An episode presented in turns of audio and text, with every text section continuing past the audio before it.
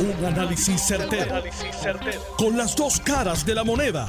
Donde los que saben no tienen miedo a venir. tienen miedo a venir. Esto es el podcast de Análisis 630 con Enrique Quique Cruz.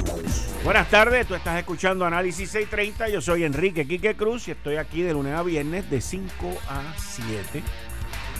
Miren, ayer terminaron las primarias y las secundarias estuvimos aquí en una cobertura especial de Noti1 y el pasado viernes yo escribo tres columnas semanales en el periódico El Nuevo Día, dos salen en la página cibernética, una sale los miércoles en papel y cibernético, más un podcast que hago.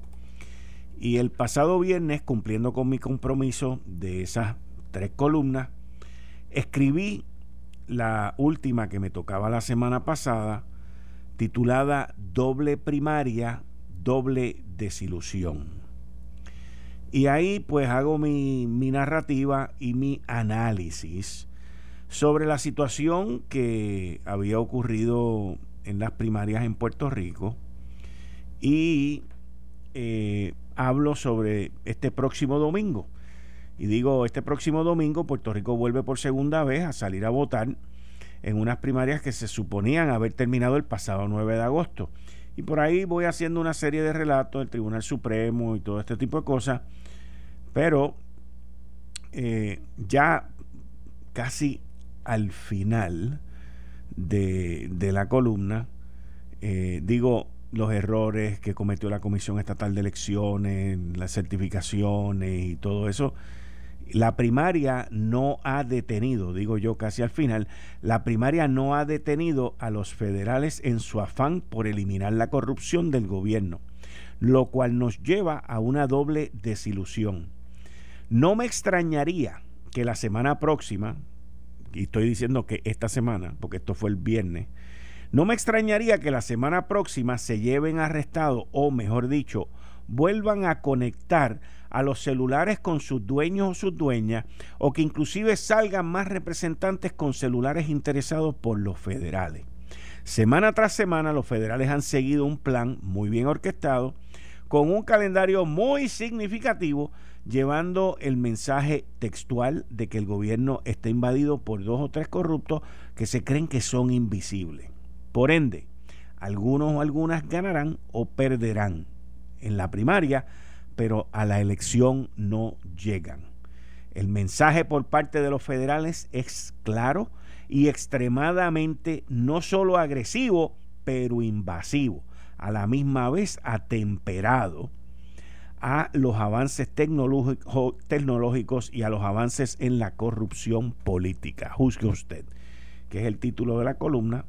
Y esto lo escribí el pasado viernes y lo publiqué, lo publicó el periódico el sábado. Y hoy nos levantamos con esta situación que se veía ya claramente y obvio de que una vez terminara la primaria iban a comenzar los arrestos. Al igual que la semana que viene pues ocurrirá lo mismo y hay otros que aparecerán más adelante también. Pero en el caso de María Milagros Charbonnier. Miren, cuando arrestan una familia completa prácticamente, o sea, arrestaron a ella, a su esposo, a la que le corría la oficina y a su hijo. El, el dolor y la pena más grande que María Milagro debe de estar teniendo ahora es el, involucrar, el haber tenido, haber metido en esto a su hijo, alegadamente, como dice Fiscalía Federal, ellos son los que acusan. Eso, de igual manera, presenta una oportunidad única para Steven Muldrow, el FBI y Fiscalía Federal. ¿Y por qué digo que una, una, una oportunidad única? Porque los federales hasta ahora han sido suavecitos, una fianza de 25 mil dólares, en donde asegurado solamente tiene que presentar 10 mil, los otros 15 demostrarlo, y los demás familiares pues tengo entendido que fue algo así, pero tú como madre, tú no quieres que, tú no quieres involucrar a un hijo tuyo en nada, ni como padre tampoco. Tú no quieres que un ser inocente que tú le diste vida se vea envuelto en algo que tiene que ver por tus acciones. Por lo tanto, eso tiene un peso tan y tan enorme sobre todo esto que está ocurriendo ahora, que yo entiendo, esta es mi opinión, que yo entiendo que la única salida, el único movimiento en cuanto a esto, pues es cooperar. Pero eso es algo que su abogada de defensa, según tengo entendido, una persona muy capacitada, de mucho conocimiento en la Corte Federal, pues lo estará evaluando y lo estará dialogando y manejando con la familia completa. Cuando uno llega, me imagino yo, yo nunca he vivido una cosa como esa y no, no se la deseo ni a mi peor enemigo, ni me gustaría vivirla, pero cuando tú llegas a una situación como esa y tú, tú das la vida por tu hijo, tú das tu libertad por tus hijos, y esto debe ser algo que está colgando eh, sobre ella ahora mismo y sobre esta situación. Esto, mis queridas amigas amigos, es algo que se viene rumorando desde hace tiempo. Es algo que no tiene justificación. Yo estoy leyendo aquí ahora mismo eh, unas declaraciones del representante Rafael Hernández, Tatito Hernández, que indicó, según el diario Metro, que mientras estaban esos estipendios no hubo casos como el de María Milagro Charboniel, arrestada esta mañana por las autoridades federales. Y Tatito básicamente atribuye los casos de corrupción en el Capitolio a la eliminación de incentivos a legisladores. Yo no estoy de acuerdo con eso, es un disparate. Y no estoy de acuerdo con, con ese análisis que acaba de hacer Tatito, porque tú cuando corres para algo o cuando tú buscas un empleo, tú sabes lo que te van a pagar, tú sabes cuáles son tus beneficios, tú sabes cuál es tu remuneración y tú sabes en lo que te estás metiendo. Pues si no te da, no, no corras, no lo pidas y no lo hagas. Por eso digo, por eso digo que las autoridades federales en este arresto específico de esta familia están ante el umbral de una de las investigaciones más grandes y federales, federales más grandes, que hayan podido llevar a cabo en una legislatura, incluyendo los 50 estados. Una de ellas se llevó a cabo en el estado de Nueva York y eh, fue con legisladores y ahí se llevaron enredados a medio mundo y todo el mundo. Y aquí hay muchos rumores en la calle. Primero se habrían rumorado de cinco legisladores, después apareció un sexto legislador, inclusive se menciona un legislador del Partido Popular Democrático, que lo digo para que todo el mundo esté claro, el nombre que yo he escuchado no tiene nada que ver con Tatito Hernández, pero ya van como por seis legisladores. Y esto es algo que, vuelvo y repito, le presenta una excelente oportunidad a Fiscalía Federal y al FBI para poder eh, desenredar esta costumbre que hay aquí. La pregunta es, ¿Cómo podemos nosotros, y quienes lo tienen que hacer son los mismos legisladores, cómo los legisladores pueden terminar con esto? Obviamente hay un silencio sepulcral. Johnny Méndez le ha pedido la renuncia, Pedro Pierluisi, que ganó la primaria ayer, le pidió la renuncia eh, y dijo que no podía ostentar el cargo, pero no fue pidiendo la renuncia, sino que no puede ostentar el cargo y el resto de la legislatura se ha quedado muda, lo cual pone en serios aprietos a la legislatura completa, en este caso de la Cámara de Representantes. El presidente de la Cámara de Representantes, Johnny Méndez, ha sido muy cooperador con esta y otras investigaciones que se están llevando a cabo pero esto va mucho más allá de tú ser un buen cooperador. Esto va al punto de que tú tienes que establecer cuáles son las reglas, tú tienes que establecer cuáles son los parámetros donde haya cero tolerancia. Y en Puerto Rico y en las legislaturas no existe cero tolerancia. Ya por lo menos no se oye mucho lo de la presunción de inocencia, y ustedes saben que yo en términos de eh, puestos electivos y personal que trabaja en el gobierno, donde el pueblo de Puerto Rico es quien le deposita la confianza, para mí la presunción de inocencia, eso está bien para ciudadanos particulares, no electos, personas que no trabajan en el gobierno, eso está bien, pero para el que trabaja en el gobierno no puede haber duda, no puede haber ni una cintila de eh, cuestionamiento sobre los comportamientos. Y aquí alguien, alguien tiene que salir y establecer las pautas, establecer los parámetros de cómo se va a eliminar esto. Tatito Hernández dice que fue que eliminaron los incentivos, los pagos de las dietas o cualquier otra cosa de gastos o lo que sea que le daban a los legisladores y que desde que eso se eliminó es que esto se ha metido el germen de la corrupción de nuevo y no les da para vivir. Si no les da para vivir, señores, no solicite ese trabajo, no lo solicite, no lo busque, no lo corra, no lo camine, no lo auspicie, porque no te da. Y eso es bien sencillo. Pero entonces, si tú quieres entrar a algo para luego buscar otra cosa, ahí es donde está el problema. Gran parte de la situación que esto crea es que en la legislatura hay mucha gente decente. Y hay mucha gente, hay muchos legisladores y senadores decentes que no se prestan para esto, que no hacen este tipo de acción. Y aquí ahora pagan justos por pecadores. Pagan justos por pecadores. Tienen suerte que la primaria eh, se llevó a cabo ayer y no es el domingo que viene.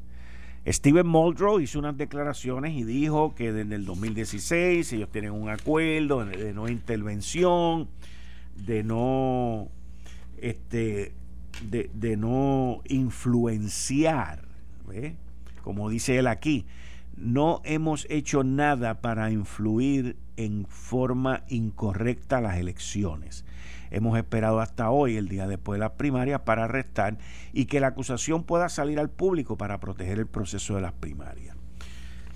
Y Steven Muldrow, que le da reconocimiento a una de las personas de Fiscalía Federal en Washington de cuello blanco, ha estado trabajando este caso, este y los otros casos, con la oficina de cuello blanco en Washington, D.C. ¿Por qué? porque estamos en un año electoral, porque estamos en un año de primaria, porque todo esto se está desembocando en un periodo tan cerca a las elecciones. Y no solamente eso, sino que hoy, hoy llegó el almirante Brown con una serie de personas federales de Casa Blanca que buscan el que Puerto Rico vuelva a ser uno de los centros de farmacia, de farmacéutica, de la industria farmacéutica en la nación norteamericana. ¿Y cuándo es que llega Brown con todas estas personas y todos estos empleados federales? Hoy lunes, que es cuando mismo se arrestan a esta familia y Puerto Rico vuelve a estar en o a la vanguardia de la corrupción gubernamental. Esto no son casualidades, señores el fiscal federal, el jefe de Fiscalía Federal, Steven Muldrow, dice que ellos han sido muy precavidos en no influenciar las elecciones y las primarias. Pero yo tengo que decirles que con toda y la precaución que él entiende que han tomado, sí han influenciado la primaria, sí han influenciado el voto de la gente, porque sencillamente María Milagro Charboniel terminó última. Nelson del Valle ni entró, o sea, perdió su escaño también en la primaria. Y estas investigaciones y estos allanamientos se llevaron a cabo a semanas de la primera primaria que fue el 9 de agosto. Por ende, por ende, eh, podemos esperar que los próximos arrestos se lleven o más tarde esta semana o la semana que viene y luego más adelante agarren un break en lo que pasa el periodo eleccionario.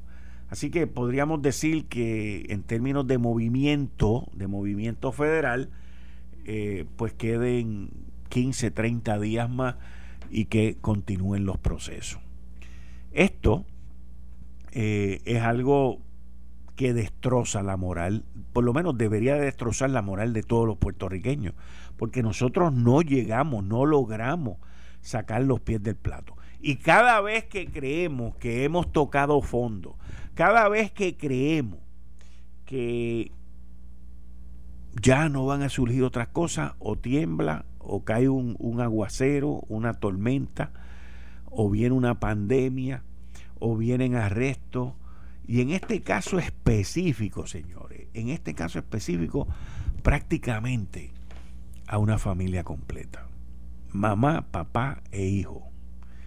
Una cosa devastadora, devastadora. Yo entiendo, y siempre he sido de la escuela, que debería de renunciar antes de que llegue el periodo eleccionario, quizás el 30 de agosto, efectivo el 30 de agosto, y dedicarse a lo que se pueda dedicar. Esto, esto es una cosa que destruye la familia, pero son cosas que no se piensan, que no se analizan en el momento en que estas cosas ocurren o alegadamente están ocurriendo. Esto va a tener, escúcheme bien, esto va a tener, va a tener su impacto en el Partido Nuevo Progresista de cara a la elección. Lo va a tener. El que diga que no, lo está mintiendo o lo está engañando usted. Esto va a tener un impacto. Y va a tener un impacto también sobre el Partido Popular. Hoy el Partido Nuevo Progresista, que hasta ahora son los únicos que han salido en, este tipo de allanamiento y acusaciones, pues son los únicos que están en esto. Y usted, y usted tiene que ver qué es lo que va a ocurrir porque, porque, mis queridas amigas, amigos, las decisiones hay que tomarlas ya. Ahora, yo todavía estoy en espera, porque esto de los allanamientos, esto de los celulares, esto de los empleados, del kickback y de todo este tipo de cosas, esto se viene escuchando durante este año. La pregunta es, ¿quién es esa, ese líder valiente o valentina que se va a atrever a ponerle el cascabel al gato y a decir, de ahora en adelante estas son las reglas. De ahora en adelante el que pase esta raya queda fuera fulminantemente. Porque el poner excusas ahora el decir que es porque le quitaron el salario, que le quitaron las dietas, que le quitaron los incentivos, el decir que hay que, hay que poner, como escuché ahorita, eh, unas escalas salariales. No, no, no, no, no, señores. No. Esos son cositas, esos son parchitos, esos son soluciones bobas. Aquí tiene que venir un liderato que diga cómo es y qué es y el resto se tiene que amarrar el cinturón, obedecer, si no, para afuera. Eso es así de sencillo. La corrupción es el tema número uno en estas elecciones. La corrupción es el tema de estas elecciones.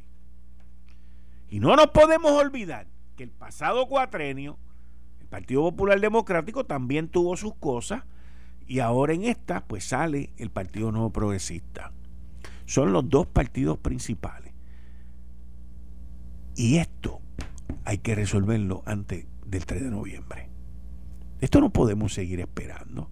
Nosotros no podemos seguir cuatrenio tras cuatrenio a que venga gente dentro y fuera a inventarse cosas, a hacer nuevas, nuevas técnicas, a hacer nuevas cosas. No, no, no, no, no, no. Tema número uno de campaña es la corrupción. Y vamos a estar claros, esto no tiene nada que ver con legislación.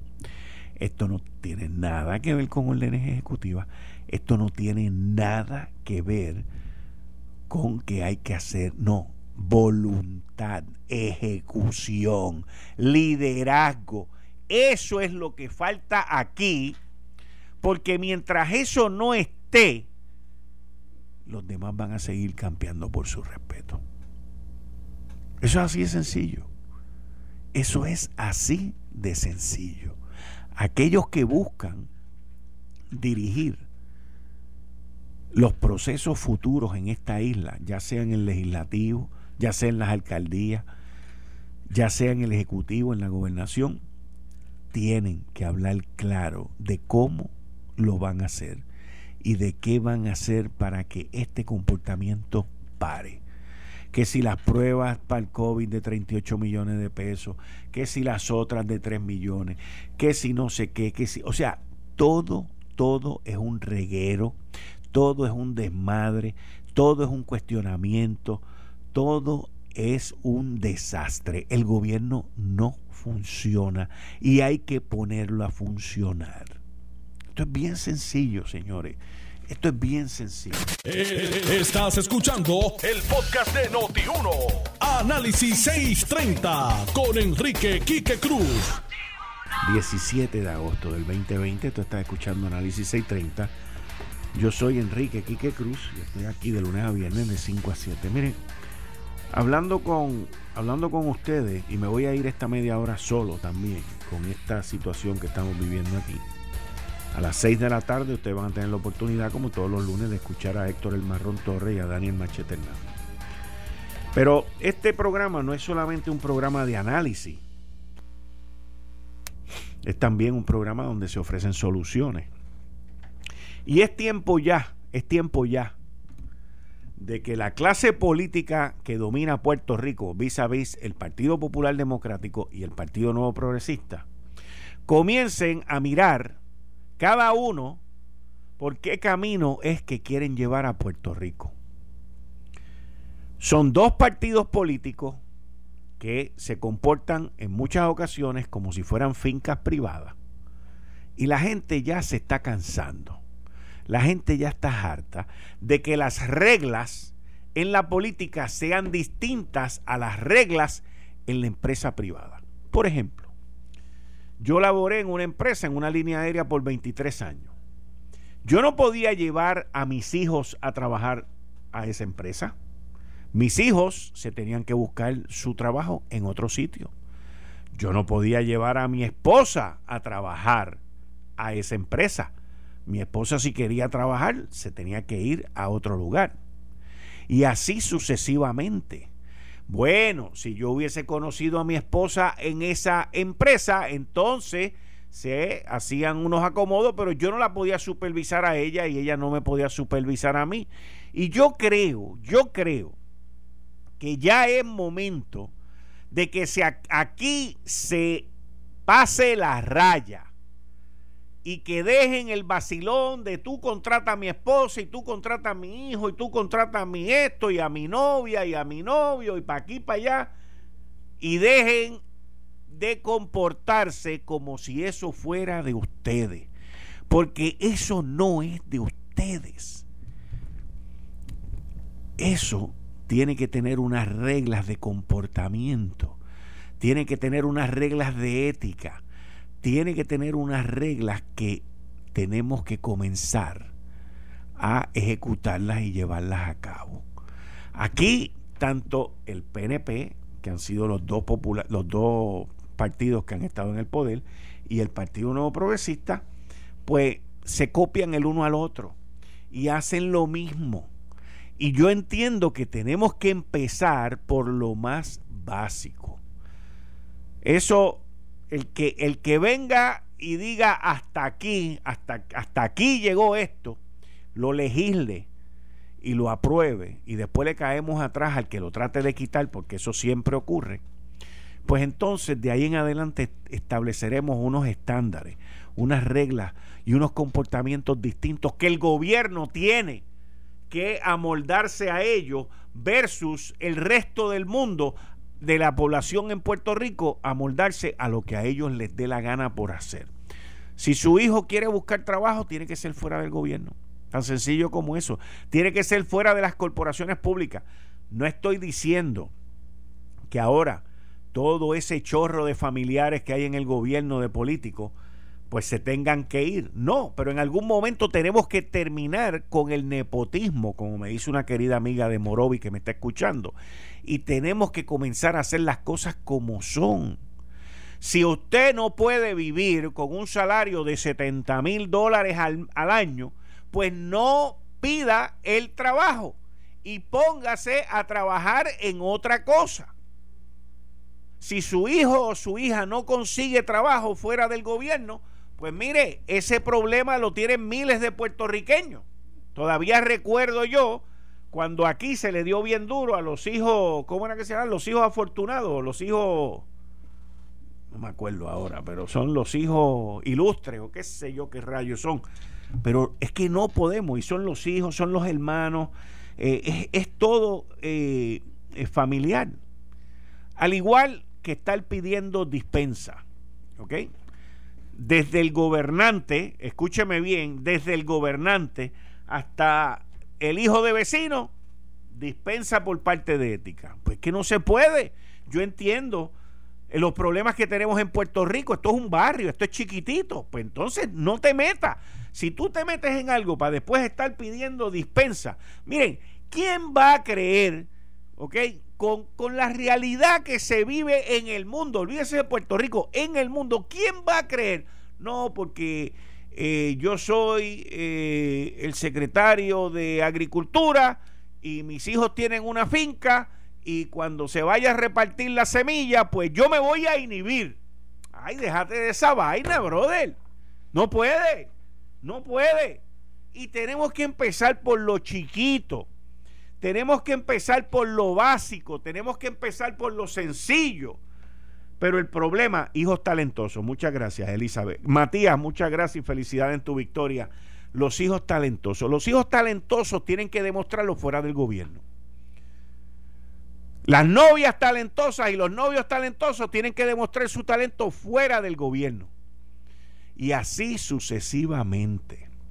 Yo quiero saber, yo quiero saber quién es el líder o la líder que va a presentar esto y que lo va a ejecutar, porque ese es otro problema que tenemos aquí en Puerto Rico, que te venden, no, yo soy el que mejor me voy a llevar con la Junta, y yo soy el que mejor te va a poner energía eléctrica, y yo soy el que mejor te va a dar la luz, y el que mejor te va a dar el agua, y aquí va a haber billetes para todo el mundo, y de momento ganan, y no, tengo que subirte la luz, tengo que subirte el agua, no, porque es la Junta y toda la culpa de lo que yo iba a hacer y no puedo hacer es la Junta. Pues no, señores, no.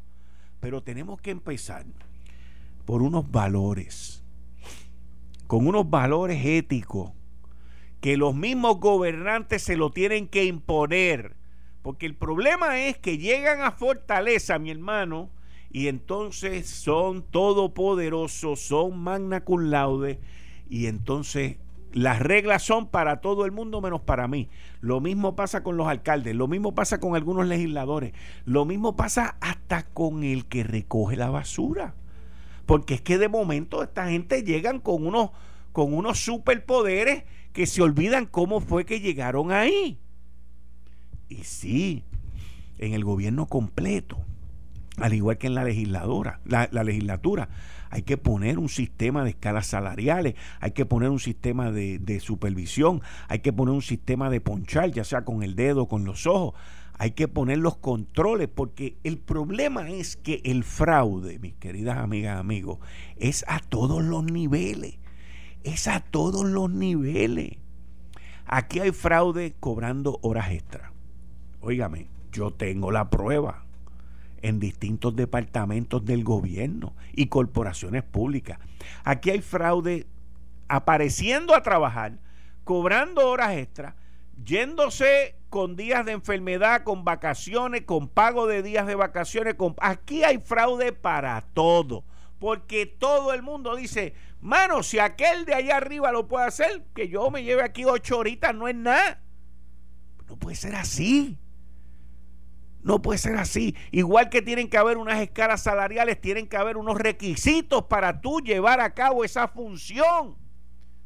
Yo entiendo que hay que premiar al tipo que se fajó montando los afiches y coordinando las guaguas de sonido y todo ese tipo de cosas. Eso yo lo entiendo. Pero mire, invéntense algo para que el expertise del que es eso lo haga. No lo metas en, en, en el sistema de retiro.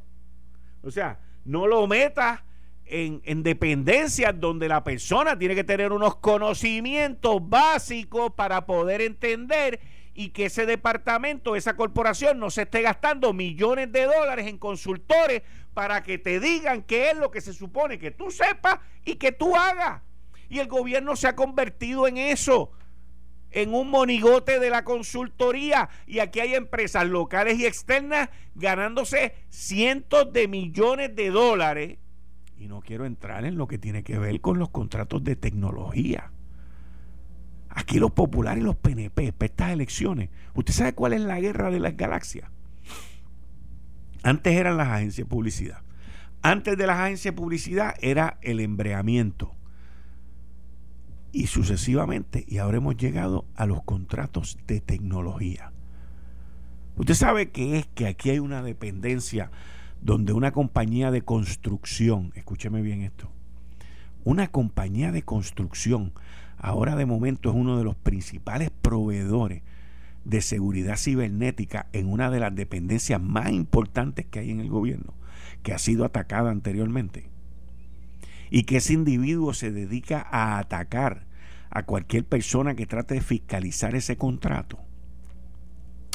Estas cosas que yo le digo a usted, yo lo digo porque tengo las pruebas. ¿Ok? De pico y pala, ahora es Cybersecurity Master. Ese no es el nombre de la compañía. Y como esa, hay cientos. Y los populares y los PNP, hoy, hoy, hoy, hoy, hoy, hoy, detrás de esos dos candidatos hay una tribu. Bueno, con Charlie Delgado yo no estoy muy seguro, pero yo sé que la hay. Porque la gran mayoría de, los indios estaban en el bando de Eduardo Batia y se quedaron y se quedaron guindando ahora. Eso sí que los tengo. Tengo los nombres, los apellidos y todo.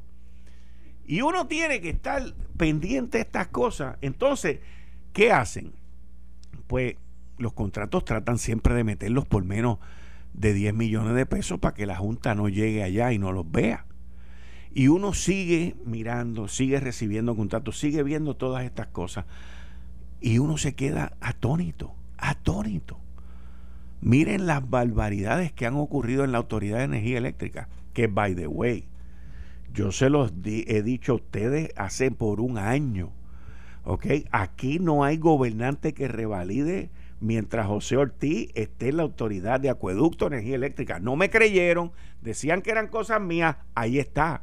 Y se lo dije a la gobernadora en varias ocasiones, pero ella seguía con él. Eh, ah, no, pero es que él renunció antes, era muy tarde ya. Esa es la maldición de Montezuma. Eso no, no hay un gobernante que sobreviva a eso. Pero como ustedes son los que saben y yo soy el malo, pues yo no tengo ningún problema. No tengo ningún problema. Dime. No, hombre, no. Yo no tengo ningún problema con eso. Pero la historia y la realidad es esa. No ha habido un gobernante. No ha habido uno que revalide. Desde Sila María Calderón hasta ahora mismo, Wanda Vázquez, no ha habido uno que revalide que lo tenga él en el gobierno. Pero allá ustedes, porque ustedes son los que saben y son. Yo no tengo problema. A mí, yo vengo aquí a analizar las cosas y las analizo como las veo. Miren, cambiando el tema.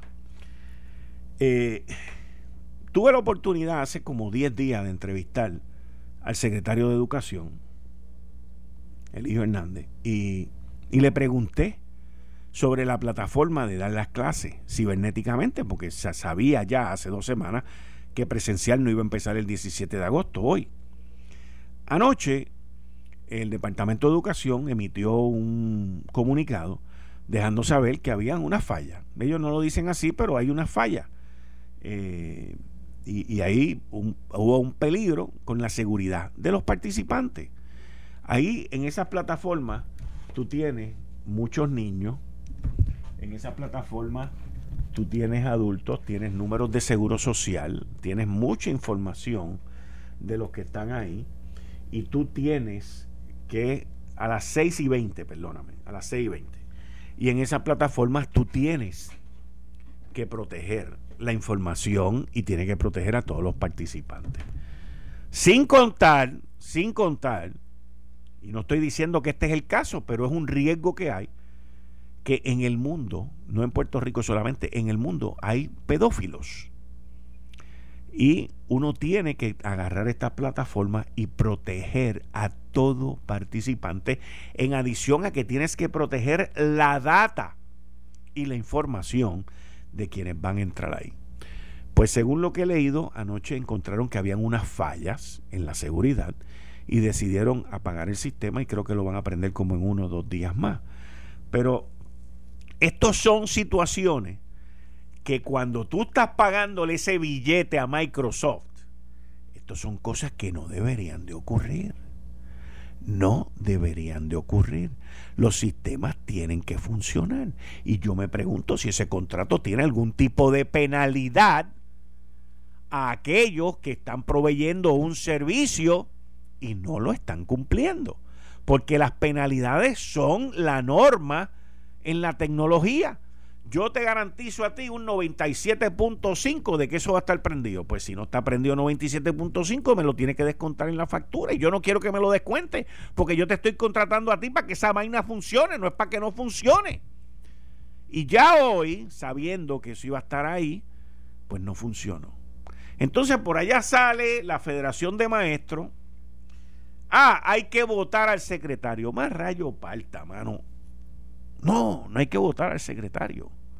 Y tampoco puedo votar al incompetente de que tiene la tecnología que no está funcionando hoy, que es, es en verdad el responsable. Pero debería de multarlo. Porque no debería yo de pagarle los millones de pesos que le voy a estar pagando por una plataforma que el primer día de clase no pudo funcionar y que hace dos semanas también hubo un problema de banda ancha que tampoco pudo funcionar. Entonces, esas son las cosas donde en el gobierno a diferencia de la empresa privada, pues no hay castigo, no hay consecuencia, no hay penalidad. ¿Por qué? Porque el empleado gubernamental no lo está pagando de su bolsillo. Si lo estuviera pagando de su bolsillo y la escuela fuera de él, yo le garantizo a usted que la pataleta llegaba a Jayuya. Pero como no es así, pues no pasan esas cosas. Y ahí es donde entra el reclutamiento de tener gente competente y de tener gente con los conocimientos y la capacidad para llevar a cabo las funciones para las cuales son contratadas. Nosotros, nosotros, tenemos que a través de estos medios de comunicación, la radio, la prensa escrita, la televisión, las redes sociales, tenemos que, tenemos que impulsar, y, nosotros, y ahora se lo digo yo a ustedes y me incluyo a mí en todo esto, nosotros tenemos que, que impulsar una reforma en el gobierno. No es como Charlie dice, ¿cómo es que él dice? Un, un relanzamiento. No, no es una transformación, Charlie, no es una nueva transformación, no, no, no, no es una nueva transformación, porque una nueva transformación no me lleva a donde yo quiero llegar es una reforma. Y la palabra reforma está tan matada como está matada el, plan. ¿Ok? Ricardo Rosselló mató la palabra plan. Esa, el que usa la palabra plan está muerto. Esa, esa palabra la mataron. La palabra reforma está muerta también. Porque cuando usted mete estos políticos que vienen, no, que tenemos una reforma educativa, tenemos una reforma de no sé qué, no sé qué, no terminan nunca en ninguna reforma. No terminan en reforma. Aquí tiene que venir un liderazgo que diga, mira, esto es así y esto después va a ser así y yo me voy a encargar de que el proceso se lleve a cabo, porque también está el gobierno permanente que te bloquea de una manera brutal, pero brutal, pero con la supervisión necesaria y la gente puesta en los lugares que son, uno puede empujar la rueda y lograr los cambios las transformaciones, las reformas que son necesarias. Pero el comienzo, el comienzo de toda reforma, el comienzo de toda transformación, el comienzo de todo cambio, ¿usted sabe dónde es que comienza? En el reclutar gente. En el reclutar gente que no sean hijos talentosos, reclutar gente que no sean novias talentosas, novios talentosos, el reclutar gente que sea capacitada y allá afuera hay miles, hay miles de gente buscando trabajo que son talentosos, que tienen los estudios, pero no pueden tener la oportunidad porque no pusieron un pasquín, porque no vendieron una taquilla, porque no pusieron un rótulo, porque no le cargaron las maletas a un gobernante o a un alcalde o a un legislador. Y ahí es donde está el problema. Esa es la base, esa es la esencia. Así que el candidato que quiera venir a ofrecer cambios, transformaciones, reformas o lo que sea, estudiese bien cómo hacerlo, porque le vamos a cuestionar.